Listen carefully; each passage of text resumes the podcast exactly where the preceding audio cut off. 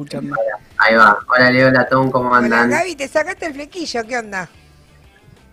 ¿Por Y qué? sí, me bardearon, me bardearon y bueno, no quedaba otra. Ah, hay que hacer lo que... Estás muy gente igual. ¿eh? Estás muy bonito. Hubo que tomar medidas, hubo que tomar medidas Te, sentaron bien las vacaciones de invierno. ante el bardeo. Bueno, Muchos halagos, Gracias. veo muchos me halagos. estoy tirando flores a todo, a todo el mundo hoy. Y hoy, hoy Gaby se va a meter, está bien halagarlo, hoy se va a meter con los liberales. Ahí va. Eh, y el, bueno, ¿qué opinan los liberales? Dieron algunas definiciones eh, también de a quién reivindican más históricamente, ¿no? Así es, hace un par de semanas, bueno, son petardistas mediáticos, están por todos lados, pero ahora en las elecciones empiezan a, arrojar algunas otras definiciones y eh, hace poco le preguntaron en un programa de televisión a, a Milei cuál era su modelo de país, digamos, en dónde se referenciaba. Él decía, mi modelo es el modelo liberal aplicado desde 1880 y sustentado por la Constitución Nacional de 1853 diseñada por Juan Bautista Alberdi, ¿no? Y entonces yo dije, bueno, eh, veamos en qué consiste ese modelo y qué decía Alberdi sobre eso, a ver qué es lo que piensan los liberales. Y lo primero que nos encontramos es que, como diría Milei así todo enojado, es una gran burrada, digamos, decir lo que dijeron, porque esencialmente eh, Alberti se opuso eh, en, lo esencial a muchas de las cuestiones que se, que se ejercieron como, como modelo de gobierno durante aquel periodo. Él consideró que gran parte de los gobiernos que sucedieron a la constitución del 53 eh, fueron gobiernos que no, no, no estuvieron representados en los ideales que él había defendido y que él posteriormente lo, lo hizo explícito. Por ejemplo, el, gran, el gran eh, hecho al que se opone Alberdi es la guerra del Paraguay, ¿no? Nosotros en otros momentos lo hemos comentado, ¿no? Esa guerra que se organiza contra el Paraguay en alianza con el capital inglés, con el imperio brasileño y que implica arrasar con los pocos vestigios, digamos, de pequeña propiedad que existía en el país, llevando a las poblaciones indígenas, cauchas y campesinas a asesinar a, sus hermanos paraguayos, ¿no? Y Alberdi ahí señalaba una cosa que no solamente se oponía a esa guerra fratricida, sino que decía los ingleses, que pasan por ser inteligentes en la colocación de capitales, es decir, en préstamos, no hallaron mejor que prestar al gobierno del Plata, es decir, al gobierno de, de Buenos Aires, para servir a las empresas de la civilización, lo dice irónicamente, a las cuales, eh, por las cuales fueron despoblados y arrasados el Paraguay Entre Ríos. Es decir, Alberti ya denunciaba la complicidad entre el Estado con el capital financiero internacional en función de enriquecer a un sector en particular y ir justamente en contra de lo que él había considerado de importante en su constitución del 53, que era poblar, entregar arrendamientos a los pequeños productores, etc. En este mismo sentido, Alberdi en sus escritos póstumos es muy eh, enfático en el hecho de alejarse de cualquier sometimiento del capital extranjero y acá me parece importante un concepto que él dice, ¿no? Porque los libertarios lo reivindican como un librecambista, como un constitucionalista liberal, que efectivamente lo fue, fue un constitucionalista liberal, su constitución está basada en el modelo estadounidense, eso no cabe en duda, pero cuando se le preguntaba o, o cuando Alberti reflexionaba sobre este problema de la libertad, él dice, bueno, ¿en qué consiste el gobierno de sí mismo? Es decir, si la libertad es gobernarse a sí mismo, ¿cuáles son los hechos que se consideran un gobierno de sí mismo? Y él decía que, que eran dos principalmente. Uno, desde luego, no ser gobernado por un gobierno extranjero, es decir, ser independiente, eso era, era lo elemental. Y en segundo lugar, decía no ser gobernado por una entidad cualquiera, aunque sea nacional, con exclusión del país. Y ahí mencionaba el problema de la deuda, decía, el interés de la deuda, cuando es exorbitante y absorbe la mitad de las entradas del tesoro, es el peor y más desastroso enemigo público. Es más temible que un conquistador poderoso por sus ejércitos y escuadras. Es el aliado natural del conquistador extranjero. ¿Ustedes se imaginan a Milei diciendo algo así? Una, una, definición bastante militar respecto del problema de, la, de, de cómo juega la deuda, ¿no? Y no, la, la verdad en este terreno Milei no, no se lo ve mucho, tan eh, además ba bastante fusivo, ¿no? Como se escribía en la, en la época Alberdi contra, contra la deuda. Exactamente. Entonces es importante remarcar esta cuestión, digo, porque los mismos que hoy hablan de la libertad y qué sé yo, están, están a favor de que el Estado reduzca todos sus gastos, excepto, por ejemplo, la deuda externa, que es el gasto central, eh, digamos, que, que, permite, por ejemplo, que no se hagan, eh, digamos, que no se siga entregando IFE, que no se mejore la educación pública, la salud pública.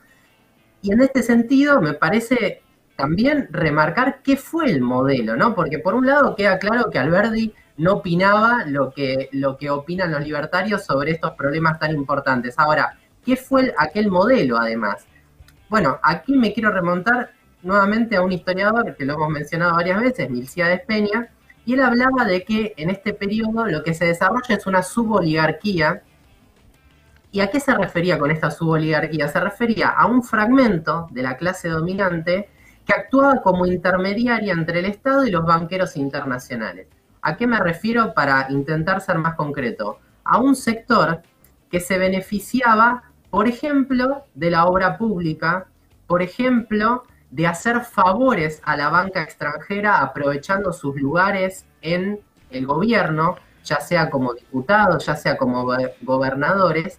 Y acá tengo dos ejemplos que son muy, muy elocuentes. Uno es el de Victorino de la Plaza, ¿no? Además de ser en su momento presidente de la nación, había sido ministro de Hacienda de Avellaneda, Roca y Alcorta, es decir, todo el periodo que reivindican los libertarios como su modelo eh, digamos, eh, como, como su modelo a seguir. Y hay un documento que dice, es una carta que, este, que Victorino de la Plaza le envía al titular del banco Erlanger de París, diciéndole, haré, señor mío, cuanto de mí depende en el sentido que usted me indica, y me será permitido anticiparle que podré servirlo cumplidamente no solo en estas negociaciones, se refería a un préstamo que le, que le estaban haciendo al país, sino en otras que pudieran producirse en condiciones ventajosas. Respecto a lo que usted me dice de manifestarse por lo que entiendo que debe asignarse por retribución de mis servicios, es decir, le estaba contestando cuánto valían sus servicios, creo que podemos fijar como base una cuarta parte de las comisiones o los beneficios que usted percibe de la cooperación. Para, para, te lo resumo así nomás como sería eh, en, términos de piro. Te lo resumo así nomás, él le estaba pidiendo una coima de acá a la China por eh, negociar con la banca parisina diciendo, mira, yo acá te arreglo todo, o me das un cuartito y, quedamos, bien. Bueno, me gusta esto del roleplay, Gaby, me gusta esto del roleplay. Adelante, adelante, adelante. Te hago de Juárez Elman si querés. Podemos hacer una obra. Claro. Bueno, coima, coima en el medio entonces. Ya en aquel momento el problema del Estado y jugando como intermediario y metiendo su coima. Claro. A esto se refería, ¿no? de Peña con su oligarquía financiera, este sector intermediario que se beneficiaba de esto y que fue un momento de exponencial crecimiento de la deuda externa, ¿no? O sea, la denuncia más concreta es que todo lo que se pedía para supuestamente hacer obra pública, por ejemplo, construir ferrocarriles, construir eh, infraestructura que sirviera para desarrollar el modelo agroexportador, nunca se pudo comprobar eh, en relación al increíble incremento de la deuda. Es decir, había una plata que quedaba en el medio que nunca se supo a dónde iba. E incluso el modelo de Juárez Selman, acá tengo otra cita textual, explicaba, decía explícitamente, lo que le conviene a la nación, según mi juicio, es entregar la industria privada, la construcción y la explotación de las obras públicas que por su índole no sean inherentes a la, a la soberanía, reservándole el gobierno la construcción de aquellas que no pueden ser verificadas por el capital particular, no con el ánimo, no con el ánimo de mantenerlas bajo su administración, sino con el de enajenarlas o contratar su explotación en circunstancias oportunas. Nuevamente se los resumo así nomás. ¿Qué está diciendo? Está diciendo todas aquellas obras públicas que no las quiera hacer el capital privado, las va a hacer el Estado. Pero no para explotarlo el Estado, sino para entregarlo a la administración privada.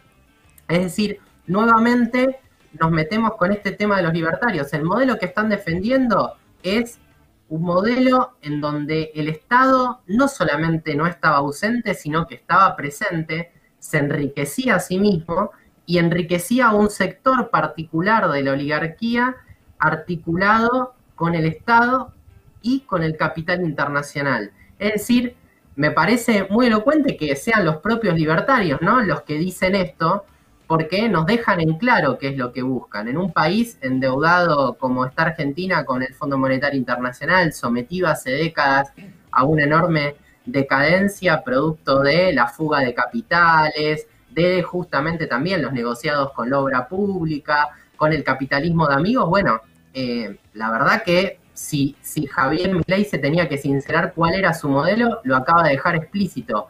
Ese modelo de 1880 a 1914 no solamente nunca fue reivindicado por Alberti, sino que fue criticado, sino que significó un Estado parasitario, un Estado que anticipó todo, toda la decadencia nacional, el endeudamiento extranjero y el sometimiento a las masas populares. Así que bueno, el que, el que siga a, las, a los delirios de Milley ya está anticipado de lo que va a Gaby.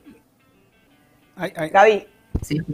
Eh, ahí viste, si vos buscas, vos hablas de la decadencia nacional, si vos buscas eh, en YouTube a Milei, eh, lo primero que aparece es que es la persona idónea para sacarnos de la decadencia en que vivimos Argentina, ¿no? Como que él se presenta como que él te va a sacar decadencia junto con todos estos empresarios que vos acabas de están totalmente subordinados ¿no? al, capital inglés en su momento, al capital imperialista, nada nuevo, nada nuevo, digamos, bajo el sol, por lo que acabas de presentar, un comportamiento que se repite desde que Argentina es Argentina.